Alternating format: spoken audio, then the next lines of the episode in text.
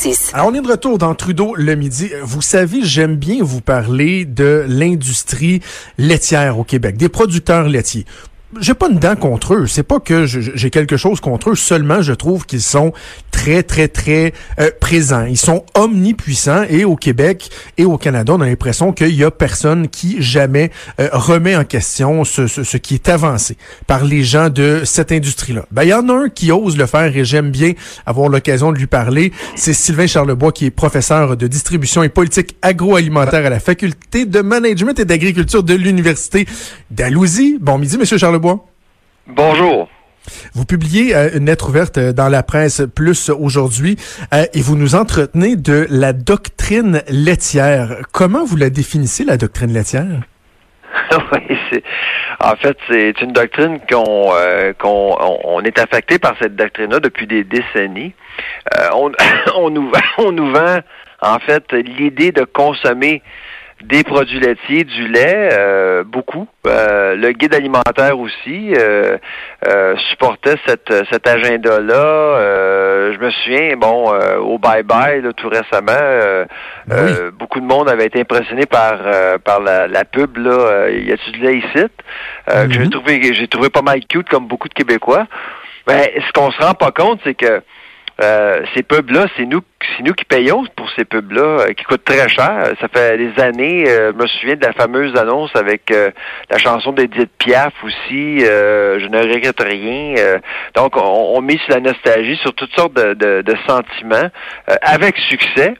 Mais pourquoi? pourquoi on le fait? C'est pour vendre du lait. Puis là, tout d'un coup, on remet tout ça en question avec le, le, le guide alimentaire qui s'en vient là, cette année. Là. Ben, si vous voulez bien, on, va séparer ça en deux. Le guide alimentaire, on va en parler dans un instant, mais parlons de, de l'aspect euh, marketing, parce que vous le dites, vous nous le rappelez, euh, les gens de l'industrie sont fort, fort, fort habiles. La publicité du bye-bye, les anciennes publicités dont on se rappelle. Il y a une campagne aussi qui roule en ce moment, là, où il y a les, les, les deux vaches qui parlent de nostalgie. On tente de ramener Normand Brathwaite. Ce sont de, de très, très bonnes campagnes mais il y a un coût à ça. Et est-ce que les producteurs laitiers sont conscients en fait, est-ce qu'ils encourent un risque lorsqu'ils font du placement publicitaire? Parce qu'une compagnie privée qui va placer de la publicité va chercher à avoir un retour sur son investissement. Est-ce qu'ils ont les mêmes enjeux, les producteurs laitiers? Ben c'est c'est c'est certain que pour eux c'est c'est une question de, de survie. Hein. Euh, en fait, euh, avec la gestion de l'offre, ils n'ont pas le choix. C'est le marché domestique ou rien on produit ce qu'on a besoin. C'est le principe de base de la gestion de l'offre. Alors, si euh, la demande euh, diminue pour, leurs produits, ben, on va perdre des fermes.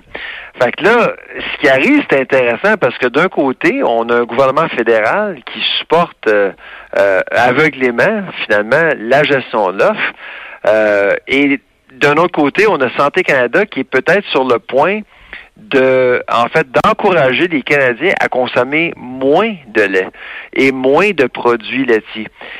C'est quand on va en Europe ou ailleurs euh, dans le monde qu'on s'aperçoit à quel point le lait est devenu véritablement une doctrine au Canada. la section de lait, la section des, des fromages, des produits laitiers, c'est immense comparativement à ce qu'on voit euh, dans d'autres dans d'autres pays en Occident.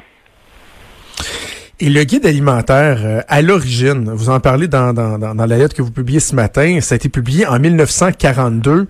Euh, son objectif, il était, il était précis, là. Ah oui, absolument. On est en plein milieu d'une deuxième guerre mondiale.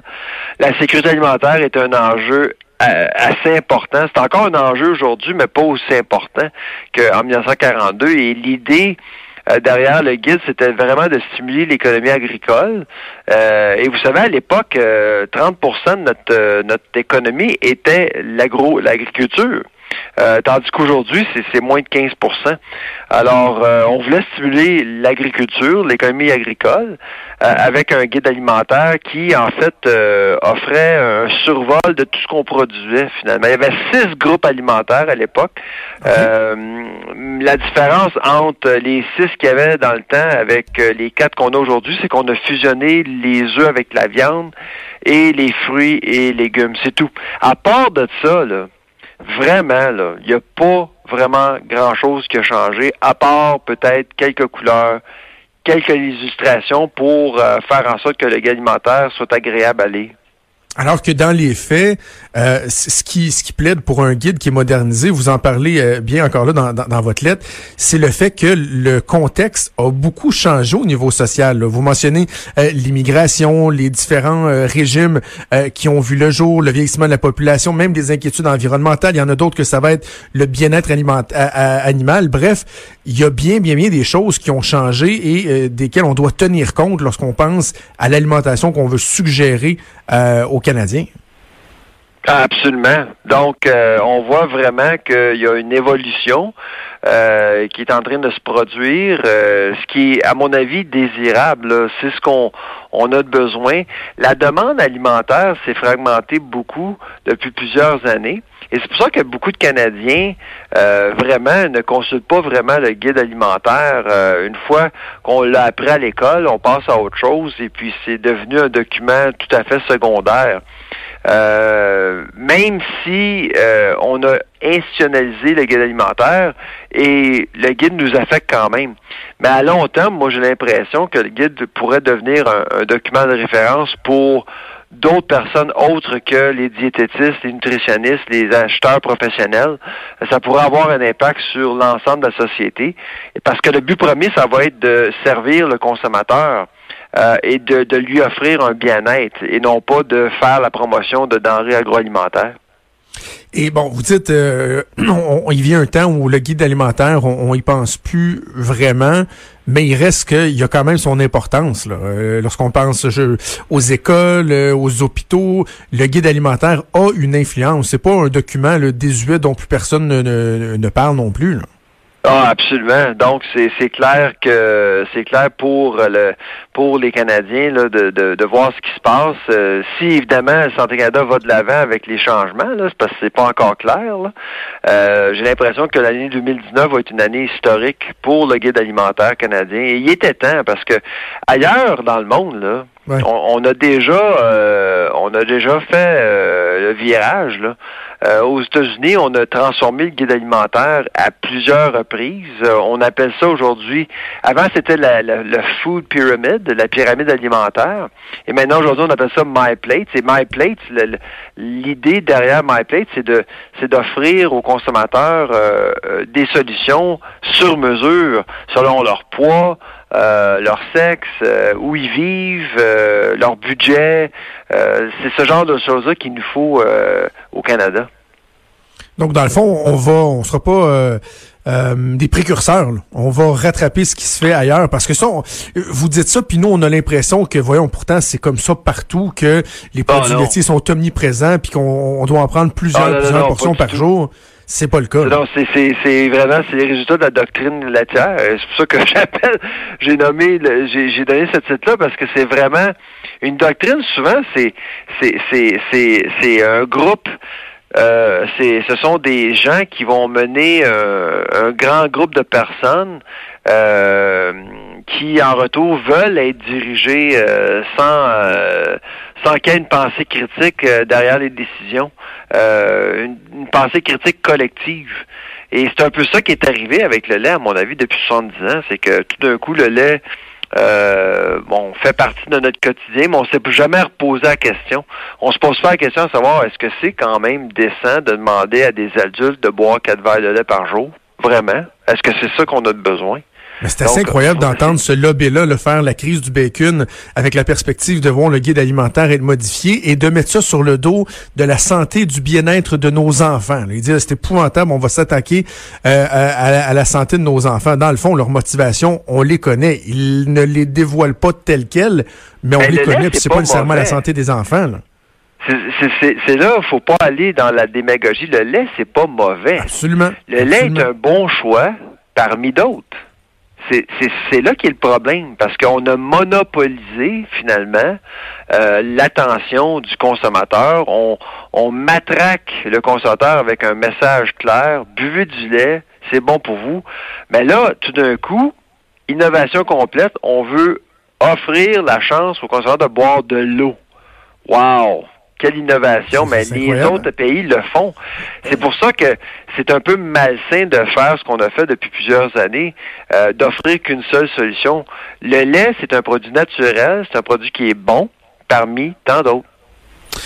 Bref, on n'a pas fini de voir euh, des publicités comme celles qu'on a vues au Bye Bye, d'autant plus qu'on l'a effleuré rapidement, mais avec la gestion de l'offre, euh, vous mentionnez que les producteurs laitiers sont indemnisés pour toutes leurs dépenses et ça inclut les dépenses liées à la publicité. Donc, on va dépenser 85 millions annuellement. Il reste qu'ils s'en font rembourser une trolley. 85 millions de dollars pour que nous, on paye euh, pour nous faire rappeler que le lait, c'est important. C'est, euh, il y a un peu d'hypocrisie là-dedans à tous les niveaux. Euh, et puis, le guide alimentaire, à mon avis, va créer un éveil collectif qui est essentiel. Dites-moi, avant de vous laisser, euh, parlons juste euh, un, instant de la gestion de l'offre et de la nouvelle entente États-Unis-Mexique-Canada qui a été signée. C'est pas entré en vigueur, les pourparlers, euh, ils ont été amorcés. Comment vous qualifiez l'attitude du gouvernement fédéral qui s'est pas encore avancé sur des montants, mais qui veut euh, s'asseoir avec l'industrie, faire des groupes de travail? Est-ce que ça va dans le sens de ce que vous, vous, euh, vous aviez suggéré? Parce qu'à l'époque, vous disiez, moi, je leur donnerai pas une scène tout de suite. J'attendrai que l'industrie présente un plan pour se moderniser. Comment vous trouvez le, le, le plan de match du gouvernement fédéral jusqu'à maintenant? Ben, si c'est pour indemniser l'industrie, euh, bon, je, tiens à ma parole. Euh, je ne pense pas que c'est euh, c'est une bonne idée de, de, compenser qui que ce soit. Mais si, par exemple, on veut rendre la filière plus performante, plus compétitive, ben là, à mon avis, ça, ça mérite un peu d'attention. de développer des programmes d'innovation. De faire de la recherche du développement de produits, de développer des marchés à l'international. Ce genre de choses-là, euh, je pense euh, pourrait interpeller euh, les, parlementaires et les Canadiens en même temps, mais d'envoyer seulement qu'un chèque parce que la valeur de quotas des quotas va diminuer ou les revenus vont diminuer, à mon avis, ce serait une perte d'argent totale. Fort intéressant. Sylvain Charlebois, merci d'avoir pris à nous parler ce midi. Ça fait plaisir. Au revoir. Merci. Au revoir, Sylvain Charlebois, qui est professeur de distribution et politique agroalimentaire à la faculté de management et d'agriculture de l'Université d'Alousie. C'est important ce que M. Charlebois disait euh, en cours d'entrevue, que le but n'est pas de diaboliser le lait. Il faut pas faire de démagogie autour de lait, du lait. Moi, j'ai deux jeunes enfants. Ils boivent du lait à tous les jours, du lait 3.25.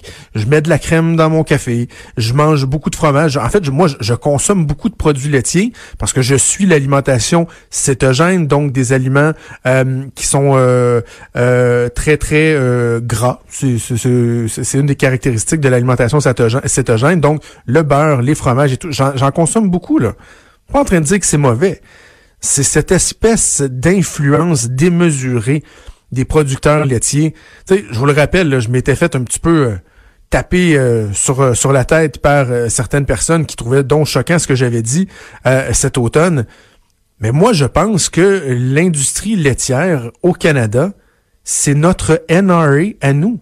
C'est l'équivalent de la NRA aux États-Unis.